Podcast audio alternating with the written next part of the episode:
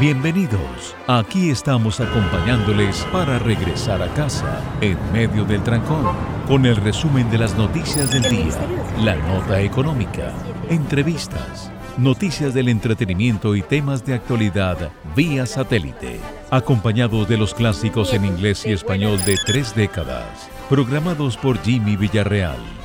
Sintonízate de lunes a viernes con enlace internacional por Melodía Estéreo y melodíaestéreo.com.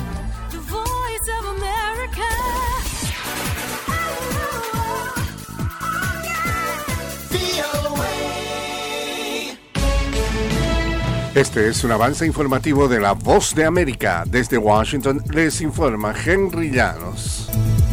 Fuentes militares israelíes aseguran haber ingresado con tanquetas al norte de Gaza. Mientras tanto, aumenta el número de víctimas fatales. Nos informa Laura Sepúlveda. El Ministerio de Salud de Gaza reporta que más de 7.000 palestinos, entre ellos más de 2.700 niños, han muerto. Entre las víctimas está la esposa, dos hijos y un nieto de Well al-Dautu, corresponsal de Al Jazeera en la Franja de Gaza. Todo sucedió mientras él recorría las calles registrando la tragedia humanitaria en la zona. En Israel, la más reciente actualización del total de las víctimas fue del gobierno a la ONU hace dos días, manteniendo los fallecidos en 1.400, mientras los rehenes aumentan pese a las recientes liberaciones. Laura Sepúlveda, Voz de América. En una sesión de emergencia del Centro de Lucha contra la Financiación del Terrorismo, Estados Unidos pidió a sus aliados en Oriente Medio que incrementen sus esfuerzos para cortar la financiación externa de Hamas, la organización que perpetró un ataque masivo contra Israel. El Departamento del Tesoro pidió a países miembros del TFTC que utilicen su influencia para hacer más por cortar el flujo de fondos a Hamas, que controla la franja de Gaza, hogar de unos 2.300.000 palestinos que han estado bajo el implacable bombardeo israelí. De costa a costa. mi familia está De frontera a frontera. Los sucesos que ocurren en todo Estados Unidos y más impactan a Latinoamérica. Estados Unidos al día. De lunes a viernes, la información con Tony Cano. Desde la Voz de América en Washington por su emisora local favorita en América Latina. Aunque la primaria presidencial de la oposición en Venezuela fue considerada un éxito, aún debe enfrentar difíciles obstáculos para lograr conquistar la presidencia de la República. Desde Caracas nos informa Carolina Alcalde. El hecho de que se haya logrado concretar la primaria presidencial autogestionada de la oposición venezolana gracias a una negociación política y que además contó con una alta participación, convierte en el proceso en una victoria para la oposición, coinciden consultores políticos. Ricardo Ríos, presidente de la consultora Poder y Estrategia, al ser consultado por La Voz de América, se refirió a los escenarios que se presentan, especialmente ante la inhabilitación para ejercer cargos públicos que pesan sobre María Corina Machado, proclamada el jueves como candidata unitaria de la mayoría de la oposición para las elecciones presidenciales de 2024. Carolina Alcalde, Voz de América, Caracas. El presidente de El Salvador, Nayib Bukele, presentó ante el Tribunal Supremo Electoral la documentación para participar en las elecciones presidenciales previstas para el 4 de febrero de 2024. Bukele y su compañero de fórmula, el actual vicepresidente Félix Ulloa, fueron los últimos en presentar la solicitud de inscripción, miles de simpatizantes de Bukele se apostaron frente a la sede del Tribunal Supremo Electoral y no se fueron hasta que el mandatario salió a saludar. Este fue un avance informativo de La Voz de América. Melodía Estéreo, emisora afiliada al sistema de noticias de La Voz de América.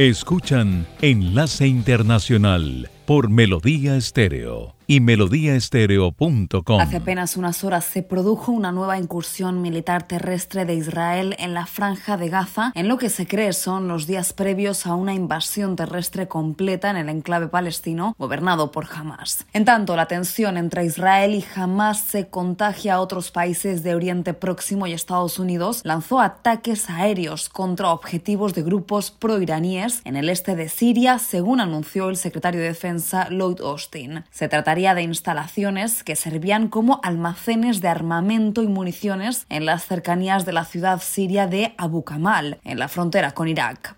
El ataque, aseguran, es la respuesta a una veintena de golpes que esas milicias asestaron contra bases militares estadounidenses en Siria e Irak. El Pentágono, a través de su portavoz, Patrick Ryder, ofreció más detalles. Uh, Entre el 17 y el 26 de octubre, las fuerzas uh, estadounidenses y de la coalición fueron atacadas al menos en 12 ocasiones distintas en Irak y en cuatro ocasiones distintas en Siria por una mezcla de drones y uh, misiles.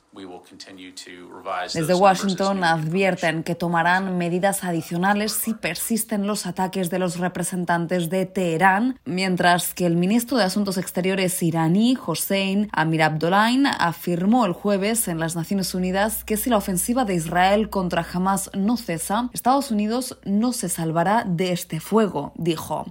En tanto, el número de víctimas mortales palestinas supera ya los 7.000, según datos del Ministerio de Salud en Gaza. Por su parte, en Cisjordania ya son más de 110 los palestinos que han perdido la vida a causa directa de la violencia y las incursiones de las fuerzas israelíes desde el 7 de octubre, cuando jamás sorprendió a los israelíes con un ataque múltiple. De forma paulatina y pese a la desesperación, la ayuda humanitaria continúa llegando en forma de contagotas. Y un primer equipo conformado por 10 médicos extranjeros de la Cruz Roja lograron entrar hoy por el paso fronterizo de Rafah, así como un convoy de 10 camiones cargados con ayuda humanitaria, aunque el cargamento no incluye combustible pese a la insistencia de las organizaciones humanitarias de la necesidad de que sea suministrado para hacer funcionar instalaciones clave como hospitales, estaciones de bomba o generadores. Judith Martín Rodríguez, Voz de América. Enlace Internacional con la Música.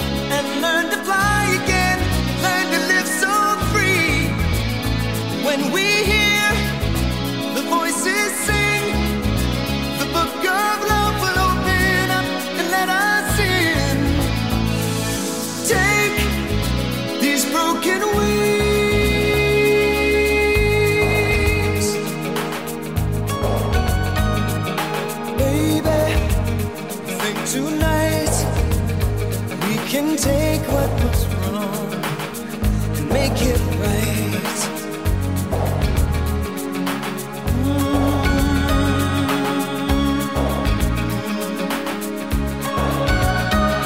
Baby, it's all I know that you're half of the flesh and blood that makes me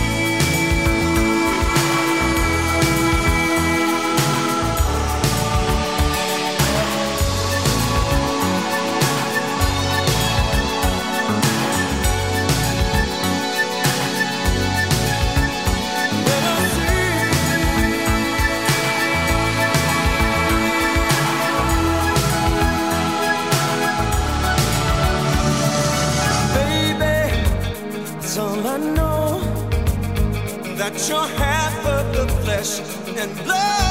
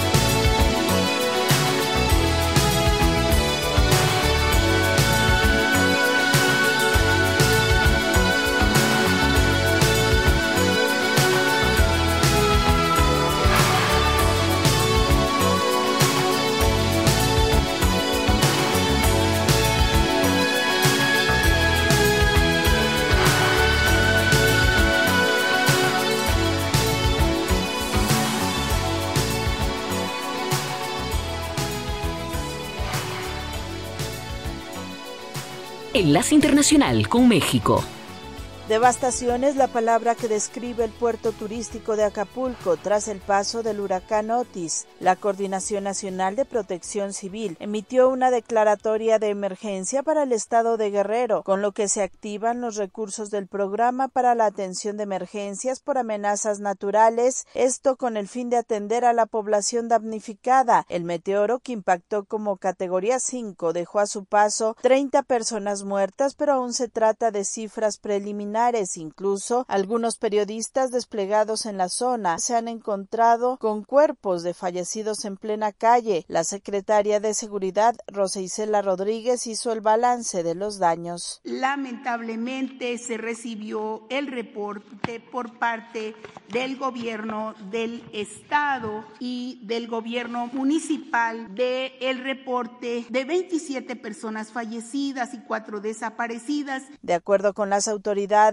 las afectaciones mayores fueron en Acapulco y en la zona rural, donde pequeños productores perdieron sus cosechas. El 80% de los hoteles resultaron afectados. En las calles de Acapulco y comunidades vecinas se aprecian postes y árboles caídos, cristales de vehículos rotos, lo mismo que ventanas. Elementos del ejército aplican el plan DN3 de auxilio a la población y realizan labores de limpieza con maquinaria pesada. La población ha denunciado la falta de alimentos y servicios básicos como el suministro de agua y luz no han sido restablecidos, lo mismo que las comunicaciones que funcionan de manera intermitente. Ante esta situación se han registrado saqueos en tiendas de todo tipo, principalmente las personas buscan comida. El presidente Andrés Manuel López Obrador garantizó que la ayuda llegará. Que no se fomente el saqueo, el robo. Sí, hay necesidades, pero van a ser esas necesidades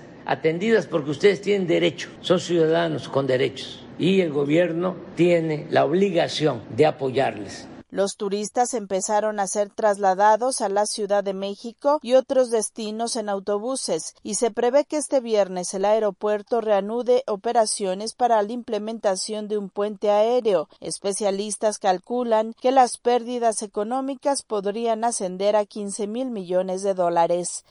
Escuchan Enlace Internacional por Melodía Estéreo.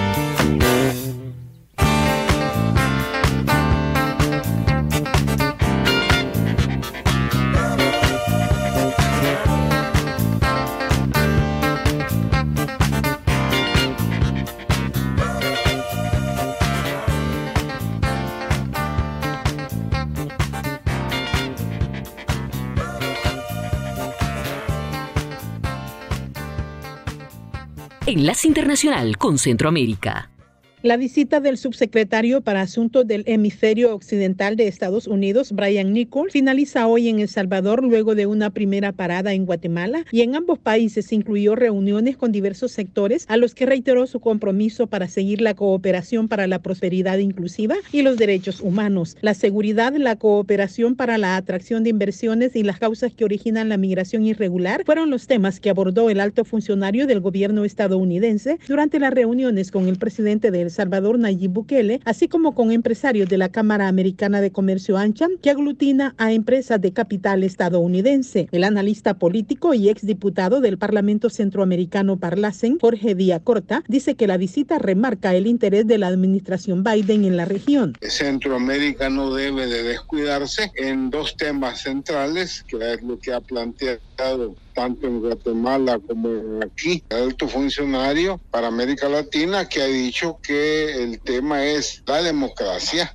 el mantener un sistema democrático eh, entendiendo por él el Estado democrático de derecho Corta también se refirió a los aspectos que consideran motivaron la visita del subsecretario para asuntos del hemisferio occidental. Exigir que se respete la voluntad expresada por los guatemaltecos en las urnas. En nuestro caso, es evidente la preocupación de la migración, del tema de la democracia y del tema de la necesidad del desarrollo y avance económico. La visita, según dicen los representantes de distintos sectores, deja un mensaje positivo en dos vías. Por un lado, la expectativa de más inversión privada estadounidense que significará generación de empleos y por otro el compromiso del gobierno de El Salvador para el respeto al Estado de Derecho. Nerima del Reyes, Voz de América, San Salvador. Escuchan Enlace Internacional, conectando a Washington con Colombia y el mundo por Melodía Estéreo y melodíaestéreo.com.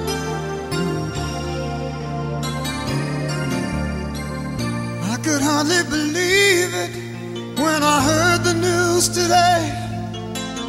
I had to come and get it straight from you.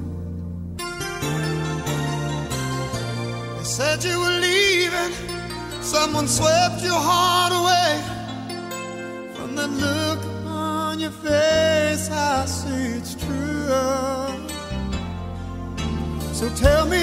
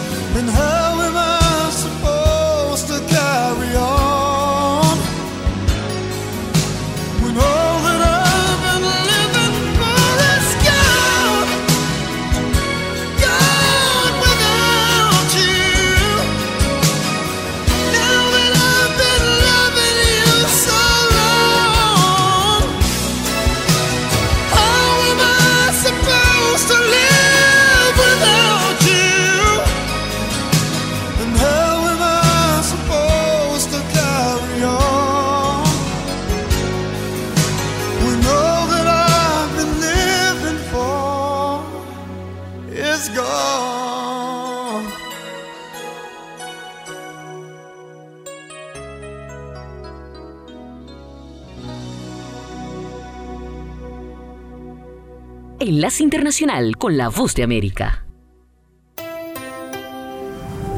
Desde Washington, conversando con la Voz de América. Bienvenidos, estimados oyentes. Les saluda Joconda Tapia y hoy en Conversando con la Voz de América volvemos a poner los ojos en Cercano Oriente. Son múltiples los escenarios en los cuales la guerra declarada por Israel contra Hamas ha impactado, pero hoy queremos hablar un poco de cómo afecta a las personas que están lejos de Israel y que por diferentes razones quieren visitar esa nación o estaban visitando la nación cuando empezó el conflicto. Para ello, tengo muchísimo gusto de dar la más cordial bienvenida a Conversando con la Voz de América a Eldi Andrade. Ella es gerente propietaria de Delicias Tours en Bolivia y es miembro de varias organizaciones turísticas, tanto a nivel nacional como internacional. Eldi, me da mucho gusto saludarte. Bienvenida. Yoconda, encantada de saludarte desde Cochabamba, Bolivia. Un saludo también a tu gran audiencia. Eldi, todos sabemos que en Latinoamérica hay una enorme cantidad de personas que peregrinan hacia Tierra Santa, hacia países como Israel, Jordania, Egipto, y sin duda que esta situación los afecta de forma directa. Cuéntame, ¿cómo han recibido ustedes la noticia de la crisis que vive esa zona? Bueno, en primer lugar, muy triste. Sabemos que Israel tiene conflictos desde hace muchísimos años en la franja de Gaza. A pesar de todo eso y cuando uno viaja, vive en las calles eh, mezclada con los jóvenes, con sus eh, ametralladoras, sus eh, vestidos de militares por todo lado, pero eso ya no llama la atención al turista porque se sabe que Israel siempre está en conflicto. Es muy triste así que nuestra tierra santa para los cristianos esté ahora tan convulsionada en una guerra. Nosotros, eh, particularmente mi agencia y muchas agencias en Latinoamérica que se ocupan de trabajar y hacer peregrinaciones a todo el mundo, sin duda es este lugar, Tierra Santa, el más requerido por las personas, ¿no? De estar en lugares importantes donde ha tenido lugar el nacimiento, el misterio, la muerte y la resurrección de Jesús, es eh, realmente un destino donde todo el mundo quiere llegar algún momento y la mayoría de la gente siempre es la gente ya jubilada, mayor, que va con esa fe y esas ganas de estar y caminar por donde ha estado Jesús. Nosotros particularmente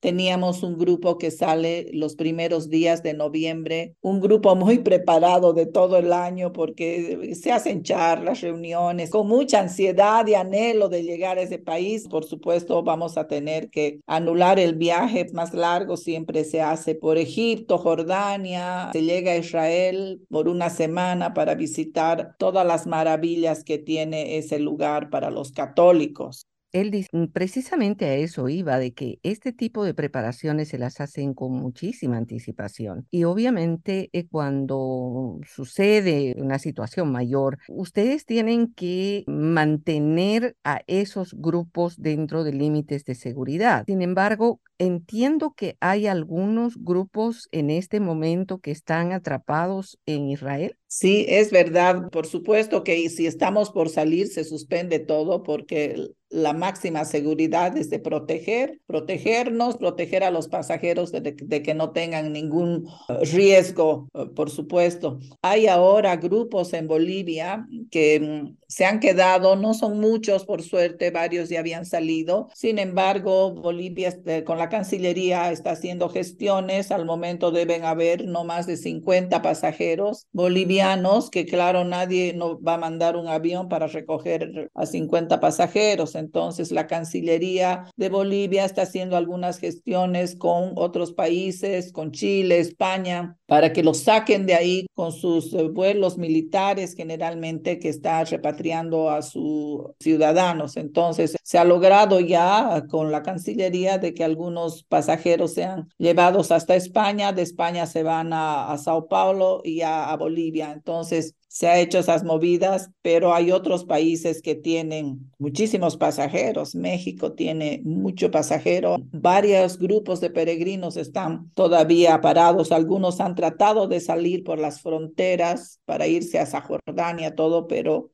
se ha complicado también la frontera, entonces van a salir de aeropuertos más chicos de Israel hacia otros países para poder sacarlos. Claro, como una especie de, de puente, si se quiere, para, para poder eh, volver, ¿verdad? Uno de los temas que seguramente más preocupa a las personas que quieren visitar Israel es si esta situación les permitirá en algún momento cumplir con ese sueño, Eldi, porque la situación es bastante compleja, pero además con todo lo que ha sucedido, los ataques y los bombardeos, muchos de estos lugares turísticos podrían estar afectados. Con seguridad, Yoconda. Bueno, la gente que quiere hacer eh, como sea este viaje a Israel, a la Tierra Santa, está dispuesta, por supuesto, a esperar, a esperar algún momento que todo se arregle. Inclusive ellos con la esperanza decían, ay, tal vez podemos ir para la Navidad, Año Nuevo, sabemos que eso va a ser imposible porque no se acaba todo tan rápido. Además que allá cancelando tantos grupos y como tú dices, pueden ser dañados lugares importantes que ojalá no ocurra. No se tiene que postergar definitivamente hasta el próximo año cuando todo esté más o menos calmado, si Dios quiere. El tema es el económico, ¿no? Eso, eso te iba a preguntar, ¿cuál es el impacto económico que sufren? Es grave porque se emiten los boletos, se pagan los hoteles, los transportes, los guías, los buses, con un mes antes. Además, se sacan las visas en Israel, que ellos dan las visas a los grupos. Como bolivianos necesitamos visa. Entonces, es toda una logística que se hace con mucha anticipación. Y claro, nadie te devuelve nada. Las líneas aéreas, como gran cosa, te postergan, tal vez hasta sin penalidades, pero los hoteles, los, los, los operadores de allá entienden la situación, no te devuelven, pero te dicen que guardan ese dinero para un para futuro. Entonces es un poco complicada esa parte, ¿no? ¿Y tus pasajeros cómo reaccionaron ante esta situación, Eldi? Este tipo de pasajero que es el peregrino, que tiene fe y es católico, es otro tipo de pasajero al que normalmente viaja a cruceros, a de vacaciones, ¿no? Es menos exigente en el tema de que no echa la culpa a, la empresa que ha hecho el programa, digamos. Ellos tienen la fe y la esperanza de ir otra vez. Claro, se han quedado muy tristes porque hay mucha gente mayor, inclusive enferma, que dice, bueno, antes de morir me voy a dar este gran gusto de pasar por la tierra del Señor. Entonces, da pena de esa gente que tal vez ya no pueda esperar, ¿no? Tenemos algún caso así, pero los demás están dispuestos a esperar con la esperanza y la fe y en cadenas de oración para que primero el, este país Tierra Santa no sufra mucha muerte y, tristeza y devastación en, el, en estos lugares santos. Tras las huellas de Jesús es como se llama este viaje que tú organizas, ¿verdad? Y me imagino que tiene eh, un impacto muy grande precisamente en las personas que van y visitan estos lugares. Eldi, muchísimas gracias por tu tiempo para comentarnos lo que ustedes a miles de kilómetros de distancia de Israel están sintiendo como impacto de esta guerra que se ha declarado contra Hamas. Te agradezco muchísimo. Gracias, Joconda, un gusto. Eldi Andrade, gerente de Delicias Tours, la operadora que programa peregrinajes latinoamericanos hacia Tierra Santa, compartía con nosotros la tristeza que embarga a muchos pasajeros que tuvieron que postergar sus viajes debido a la situación generada por la guerra declarada de Israel contra Hamas. Muchísimas gracias a nuestra audiencia por seguirnos. Como siempre, los invito a que no se pierdan las entrevistas diarias de nuestro podcast Conversando con la Voz de América. Está en nuestro canal de YouTube y en la página web vozdeamerica.com. Hasta la próxima. Ahora, las noticias de Colombia y el mundo llegan a www.cdncol.com. Somos cadena de noticias y el portal digital de las Américas. Noticias, deportes, salud, entretenimiento, análisis, América Latina y el mundo, radio y televisión en vivo, cadena de noticias. Cadena de noticias. Los domingos en Melodía Estéreo son espectaculares. Escuche a la una de la tarde Flashback. Flashback con las anécdotas, comentarios y la historia de las canciones. Este domingo a la una de la tarde, Flashback. Una buena disculpa para escuchar la radio de talento. Con la conducción de Jimmy Villarreal. Melodía Estéreo. La radio que usted definitivamente quiere escuchar por ser única. Escuchan Enlace Internacional. Las noticias del mundo por Melodía Estéreo.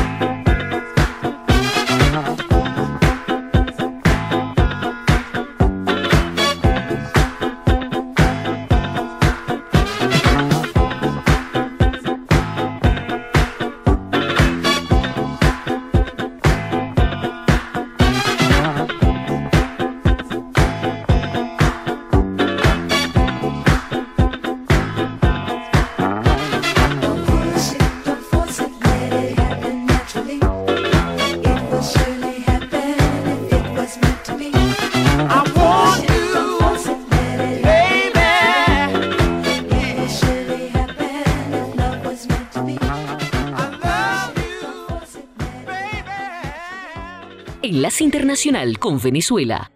El hecho de que se haya logrado concretar la primaria presidencial autogestionada de la oposición venezolana gracias a una negociación política y que además contó con una alta participación, convierte en el proceso en una victoria para la oposición, coinciden consultores políticos. Ricardo Ríos, presidente de la consultora Poder y Estrategia, al ser consultado por La Voz de América, se refirió a los escenarios que se presentan, especialmente ante la inhabilitación para ejercer cargos públicos que pesan sobre María Corina Machado, proclamada el jueves como candidata unitaria de la mayoría de la oposición para las elecciones presidenciales de 2024. Un escenario en donde ella no sea habilitada, que es el más probable, pero se logre una coalición política movilizadora y en donde ella sea un elemento definitorio y determinante para transferir parte de ese capital político a otro candidato de consenso por supuesto, en el que ella tenga una decisión determinante en la escogencia.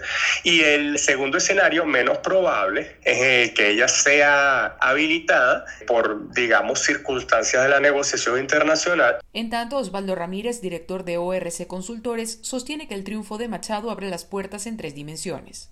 Puentes, esos puentes que tiene que tender hacia una oposición que eh, sabe bien que la necesita ella para mantenerse viva y que ella necesita generar ese proceso en el cual no quede ninguna duda que es la candidata unitaria.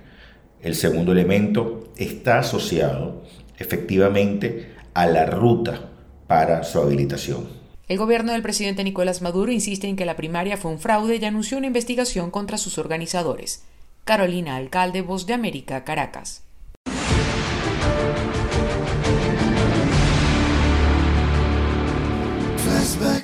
Flashback con Jimmy Villarreal. La canción Woman in Love con Barbara Streisand ingresó en el Hot 100 de Billboard en el puesto 49 a comienzos de septiembre de 1980 y siete semanas después se convertía en el quinto sencillo número uno para Barbara Streisand, manteniéndose tres semanas en la cima de la popularidad. Flashback.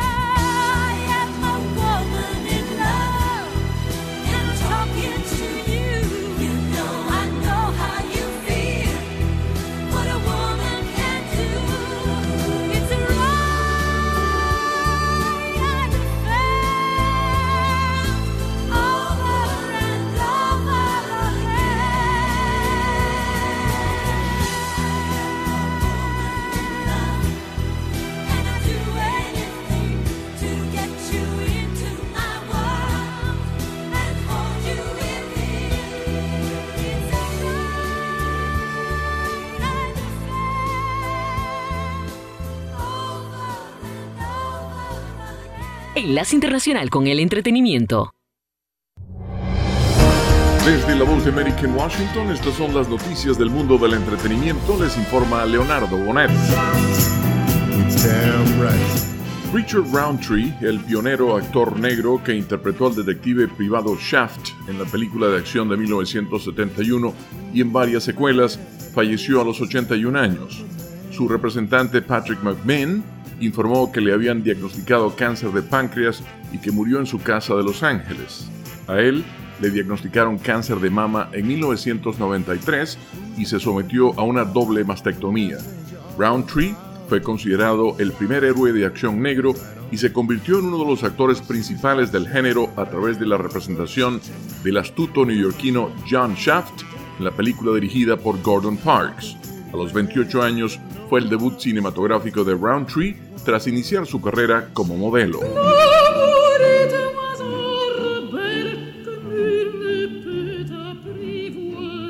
Un siglo después de su nacimiento de padres griegos en Nueva York, la legendaria soprano María Callas ha sido honrada en Grecia con un nuevo museo en Atenas.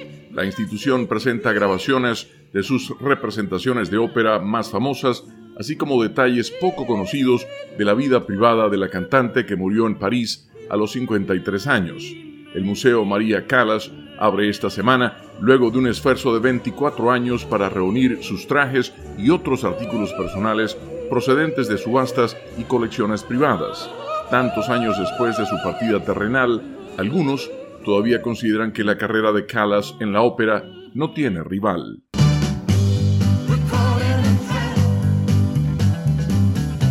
Mirar y soñar al ver las portadas de los álbumes de Elvis Presley no era un hábito poco común entre las adolescentes estadounidenses de finales de los años 50 y principios de los 60. Pero para Priscilla Beaulieu, su fantasía de adolescente se convirtió en una realidad extraña y surrealista. Priscilla, la película de Sofía Coppola, protagonizada por Kaylee Spenny, captura toda la ensoñación, lo absurdo y finalmente la pesadilla de enamorarse de Elvis. Priscilla tenía solo 14 años cuando lo conoció. Era 1959. Vivía en Alemania Occidental, donde estaba asignado su padrastro, un oficial de la Fuerza Aérea. Las primeras escenas del filme de Coppola muestran a una Priscilla solitaria tomando un refresco en un restaurante de la base militar. Un hombre se acerca y le pregunta si le gusta Elvis. Por supuesto que sí, respondió. Le gustaría conocerlo. A ella le sorprendió la pregunta. Después de algunas negociaciones con sus padres, Priscilla aparece sentada en el sofá en una pequeña fiesta cuando el propio rey del rock and roll baja las escaleras y cruzan miradas por primera vez. Priscilla se estrenará el viernes 3 de noviembre. Y hasta aquí las noticias del mundo del entretenimiento. Desde la voz de América en Washington les informó Leonardo Bonet.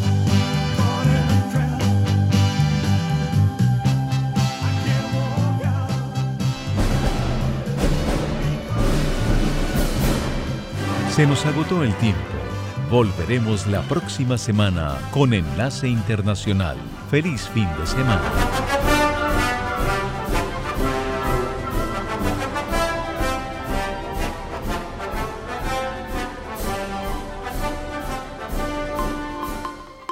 Enlace Internacional es una producción de cadena de noticias. Productores.